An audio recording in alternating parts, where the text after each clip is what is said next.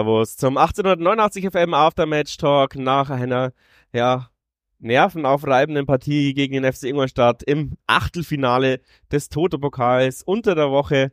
Und ja, wir haben jetzt gerade das Elfmeterschießen kommentiert. Ich bin immer noch psychisch komplett am Ende. Das ist wirklich auch belastend, finde ich. Ähm, nach so einem langen Spiel dann ähm, 17 Elfmeter, 18 Elfmeter zu kommentieren. Ja. Kruzifix, ey. Und natürlich verlieren wir diese Scheiße. Es ist, es ist, es ist einfach so typisch. Ich kann gar nicht analysieren, weil ich so im Strahl kotz grad. Deswegen überlasse ich dir die Analyse äh, der, der Beginn der Partie.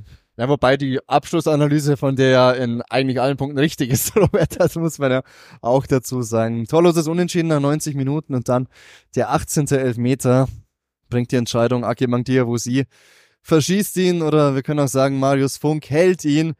Und damit 9 zu 8 eben das Endergebnis aus Sicht der Schanzer in einem, ja, über weite Strecken auch komischen Spiel. Toto-Pokal, Donnerstagabend. Die ersten Minuten, super vom SSV Jahren. Lass es die ersten sechs, sieben sein. Viel Tempo drin. Salah und Faber über die rechte Seite mit viel Tempo. Ein agiler Gunnaus vorne drin. Torgefahr noch Mangelware, aber spielerisch sehr, sehr gute Ansätze. Aber dann auf einen Schlag ein Bruch im Spiel. Ja, also ich bin ja nicht der größte Fan von Michael Kölner, auch ähm, von seiner, von seinem trainerischen Stil her und so. Aber taktisch hat er uns in der ersten Halbzeit echt den Zahn gezogen mit dieser Dreierkette, ähm, die dann zur Fünferkette wird, wenn wir, äh, wenn wir versuchen, über die Außen zu kommen, aber andererseits hat, haben sie auch immer die linke Seite überladen, weil sie wussten, wenn wir auf die rechte Seite rüberspielen, äh, ist Brian Hein nicht das ballsicherste Spieler, da hat dann das Pressing einfach funktioniert. Also die, der Plan war, die, dass wir die Spielverlagerung auf die Seite von Brian Hein machen und dann äh, haben sie das Pressing erhöht und haben immer den Ball gewonnen. Und das hat einfach 40 Minuten lang funktioniert. Da muss man auch als, ich finde, als Trainerteam keine Ahnung, auch wenn es eine Demütigung ist, dann muss ich nach 20 Minuten mein System umstellen, wenn ich merke, äh, der gegnerische Trainer hat mich ausgecoacht. Wir haben dann zur Halbzeit das, ich will, muss ein bisschen vorgreifen, deswegen, wir haben zur Halbzeit das System umgestellt und wir sind die viel bessere Mannschaft in der zweiten Halbzeit gewesen. Das hätten wir ab Minute 20 haben können und das ärgert mich, dieses rum abgewarte, vielleicht tut's ja doch noch besser. Und das ist, das ärgert mich brutal gerade, weil du hättest dieses Spiel gewinnen können müssen, ähm, wenn du wenn du, wenn du alles investierst, auch von ähm, taktischer Seite her. Um das bisschen genauer auseinander zu klamüsern, was du meinst, Robert, äh, Joe Enox mit zwei Spitzen heute im Aufgebot. Hat je, zwar jeder gefordert, hat auch die ersten sechs Minuten, wie du sagst, geklappt, aber dann haben sie uns halt aus dem Spiel genommen. Entschuldigung. Das hat gut geklappt, das stimmt, vor allem Hottmann und Gannaus als Wandspieler agierend, aber das ist ein Mittel, das der FCI schnell heraus hatte, wie sie das am besten verteidigt bekommen und dann viel viel deutlicher ins Gewicht, dass unser Mittelfeld oft unterbesetzt war, weil die Kompaktheit, sprich der Abstand zwischen vorderster Sturmreihe und Viererkette zu groß war, sodass es ein Ding der Unmöglichkeit war für Geipel und Eisenhut, diesen Raum komplett zuzubringen. Und dementsprechend war es auch schwierig, die Spieleröffnung über die Mitte zu suchen, dann die Verlagerung immer auf links erzwungen und die ganze erste Halbzeit kein Mittel mehr dagegen gefunden, mit einer Ausnahme. Das war aber passenderweise ein Standard, wenn man so will, ein Einwurf von Salah, so eine Bogenlampe auf Hottmann, der den irgendwie festgemacht bekommt, auf Gunnaus rüberlegt, Ingolstadt pennt kurz und der Abschluss dann ticken zu unplatziert, Funk mit einer guten Parade. Aber die ersten sechs Minuten plus die letzte Aktion. Ansonsten gehörte das Spiel dem FC Ingolstadt in Hälfte Nummer eins. Ja, und es ist auch nicht viel passiert. Also Ingolstadt hatte eine Chance, einen Drehschuss, der, der verdeckt war, aber. Paco ist tot, ja. Ja, aber dann haben wir sich generell, also nicht neutralisiert. Ingolstadt war schon die leicht bessere Mannschaft. Präsenter, Präsenter vor allem. aber hat auch nicht zu so viel, also zu zwingenden Chancen geführt. Unterm Strich war das Unentschieden zur Halbzeit in Ordnung. Und dann haben wir eben umgestellt. Also, wie gesagt, für mich 20 Minuten zu spät. Muss man nicht immer die Halbzeit abwarten, um, um große taktische Änderungen zu machen. Diabosi rein. Ähm, wer ist noch reingekommen? Bulic. Und dann haben wir eben umgestellt so wie wir es kennen, ähm, Salah und Faber auf die Außen, ähm, äh, Außenverteidigerpositionen, die wo sie und ähm, da war noch Kota im Spiel. Ähm, der ist dann später gegangen für Schönfelder, glaube ich. Ähm, nee, Gunners ist dann gekommen. Äh, Gunners ist dann auf links Ach, gerückt, ja, ist, ist rausgegangen. Stimmt, Gunners ist auf links gerückt, ja. Und das hat nicht so gut funktioniert. Aber als Gunners dann in die Mitte gerückt ist und Schönfelder auf die Außen, ähm, ab dem Moment musst du das Spiel auf gewinnen. Du hast es auf deine Seite gezogen. Schön, der, du hast den unter dem Spiel gesagt, der Schönfelder-Effekt. Er hatte gleich zwei äh, Chancen, äh, also eine eigene gehabt, glaube ich, und die andere selber vorbereitet. Ähm, da musst du eigentlich schon in Führung gehen. Ähm, dann ist Feed später gekommen, dann kam sogar der Feed-Effekt. Ähm, wir hatten auch diese Eisenhut-Chance ähm, aus dem ja, Mittelfeld. Das war verrückt. In der Ding. 60. Minute. Er hat quasi gesehen, dass ähm, Marius Funk, der Torhüter der Ingolstädter, viel zu weit aus dem Tor steht, schießt butterweich aufs Tor. Marius Funk muss wirklich alles, was er hat, in den Rückwärtslauf legen und äh, leitet ihn dann gerade noch so über die Latte. Also das, ein Pieplitzer hätte ihn kassiert. ähm, ja, und ich glaube danach, ich weiß nicht, danach hat man glaube ich auch noch eine oder zwei Chancen, vor allem in der Crunch-Time. Die letzten zehn Minuten waren wir so drückend überlegen, dass du, dass es auch zum Tor hätte führen können müssen. Ja, und dann kommst du in dieses verschissene Elfmeterschießen rein. Ja, in der zweiten Halbzeit, was systematisch den Pluspunkt gegeben hat, war, dass ein dritter Mann fürs zentrale Mittelfeld kam, dass wir mit Rasim Bulic einen zusätzlichen hatten, so dass Geipel und Bulic die Standard-Doppel-6 bildeten, wie wir es aus der Liga kennen, und Eisenhut auf die Achter, Zehner Position gegangen ist und dadurch war der Raum besser besetzt, defensiv wie offensiv und dann eben Schönfelder. Und du hast die Chancen gerade aufgezählt. Die eine, die du noch meintest, war Diabusi, der sich nochmal auch durchtankt. Aber alle hatten das gleiche Merkmal. Auch Geipel stand völlig frei vom Auch Torhüter. Geipel hatte noch eine Chance, ja. Das sind ähm, Dinger, die dann zu unplatziert aufs Tor kamen und Funk ist ein guter Torhüter, das hat er heute auch gezeigt.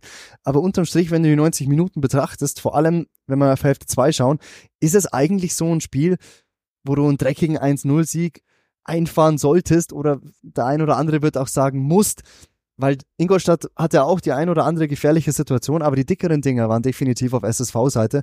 Und dann eine gute, eine abgezockte Mannschaft kriegt halt da einen durchgewurstelt und gewinnt dieses Spiel mit 1 zu 0. Im SSV war es nicht vergönnt. Bemühen können wir der Mannschaft wiederum nicht absprechen, wie ich finde. Aber da fehlt halt dann noch vielleicht auch die letzte Abstimmung in dieser ja immer noch sehr neu zusammengestellten Mannschaft, damit dann auch dieser letzte Pass, dieser letzte Abschluss noch genau funktioniert. Und, so und es fehlt ging ein halt funktionierender Stürmer. Also du hast heute von keinem Stürmer irgendwas gesehen. Du hast drei Stürmer heute die Chance gegeben, und alle drei waren echt brutal schlecht. Sorry. Das, die Chancen kamen immer nur aus dem Mittelfeld und aus den Außen. Es, die, das, die, die, das, was gegen Duisburg funktioniert hat, Eisenhut auf Garnaus, hat überhaupt zu keinem Moment funktioniert. Ähm, dann, hast, dann hat man Hut noch eingewechselt, ich weiß gar nicht, in der 70. oder sowas rum. Ähm, ich habe ihn kein einziges Mal gesehen, nur defensiv. Ich habe ihn nur defensiv gesehen. Ich habe ihn kein einziges Mal offensiv gesehen. Diese Box ist entweder nicht besetzt oder unterbesetzt ich weiß nicht, wie du es lösen kannst, weil da bräuchtest du eigentlich zwölf Spieler in unserem System. Ähm, Doppelspitze funktioniert nicht, weil dann die, die Abstimmung im Mittelfeld, dann fehlt, ein, fehlt einer im Mittelfeld. Und äh, Einzelspitze funktioniert nicht, weil dann steht er zu dritt alleine im, in der Box. Ich, du musst irgendwann aus meiner Sicht diese Doppelsechs äh, opfern oder die lernen besser Fußball spielen. also sonst wirst du nie großartig Chancen offensiv kreieren, außer eben diese Sachen, die wir hier gesehen haben. Äh, irgendeiner Schönfelder zieht durch, legt ihn in die Mitte oder, oder schießt selber drauf, aber die Stürmer kreieren überhaupt gar keine Torgefahr und das kann uns noch das Genick brechen. Was definitiv zu wenig war heute, sowohl von Hottmann als auch von Gannaus als auch von Hut, sind diese klassischen Neuner-Qualitäten, dass du auf der Abseitslinie den Schnittstellenpass suchst, dass du ihn bekommst, dass du eben genau diese Box besetzt. Das war sehr dünn tatsächlich als Arbeiter und als, ich habe es vorhin schon gesagt, Wandspieler, um dich anspielbar zu machen, hatten alle drei gute Aktionen. Aber das, was halt diese typische Neuen im besten Fußballsprech halt auszeichnet, sind halt eben Knipserqualitäten und auch das Auge und das Gespür für die Situation, dich in solche Abschlusssituationen zu bringen. Das haben wir heute nicht oft bis kaum gesehen. Ja, über das Elfmeterschießen müssen wir, glaube ich, nicht so viel äh, durchkauen, aber selten so viele gute Elfmeter am Stück gesehen wie da, also in den Winkel, dann lang, ganz lange Eck. Bei beiden Seiten war oft der Torwart im, im richtigen Eck, aber der war so platziert geschossen, dass du keine Chance hattest. Also Eis, kalt und dann, ja, finde ich ein bisschen bitter unterm Strich, weil ich habe gedacht, jemand wie Ballas wird verschießen, wenn ich ehrlich bin, also so im Hinterkopf. Aber dass dann genau der offensive Dia, wo sie der eigentlich zuletzt wirklich gut drauf war, dann den entscheidenden Elfmeter oder den letzten Elfmeter nicht macht, ist irgendwie zum Kotzen und irgendwie auch bezeichnend und ich weiß auch nicht.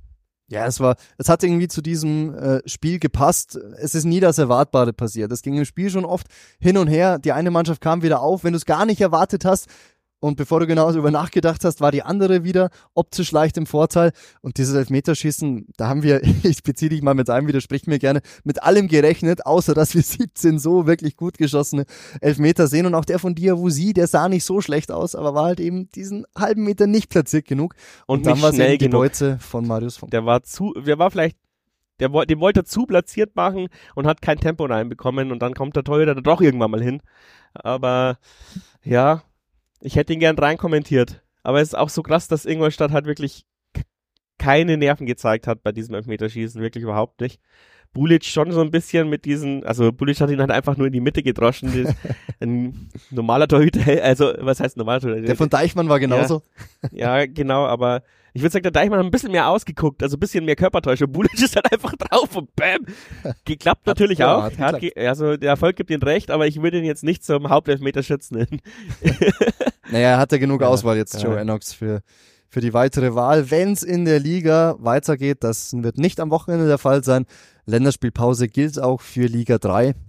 Geht weiter dann am kommenden Wochenende, am Samstag um 14 Uhr, auswärts. Ich habe es vorhin schon gesagt, einer der traditionsreichsten Fußballstandorte und Stadien Deutschlands, wie ich finde, die Essener Hafenstraße, Bundesliga aus den 70er Jahren, lange, lange ist es her, mittlerweile wieder im Profifußball. Ein Spiel, auf das ich mich sehr freue, muss ich sagen.